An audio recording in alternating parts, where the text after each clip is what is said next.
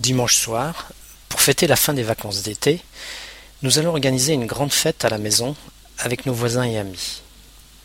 La maison n'est pas très grande, mais nous pourrons profiter de la terrasse et du jardin. Nous avons prévu de commencer par un apéritif, suivi d'un buffet que l'on installera sur des tables disposées en forme de U, à l'ombre des arbres du jardin. Sur la terrasse, des volailles, saucisses et entrecôtes rôtiront sur deux énormes barbecues. Les invités auront un large choix de boissons, et pour finir, au dessert, nous pourrons déguster une énorme salade de fruits ou bien de délicieuses pâtisseries faites maison. Tout cela demande bien sûr beaucoup de travail, mais tout le monde mettra la main à la pâte et nous partagerons les tâches. Mettre la main à la pâte signifie participer au travail, à ce qu'il y a à faire.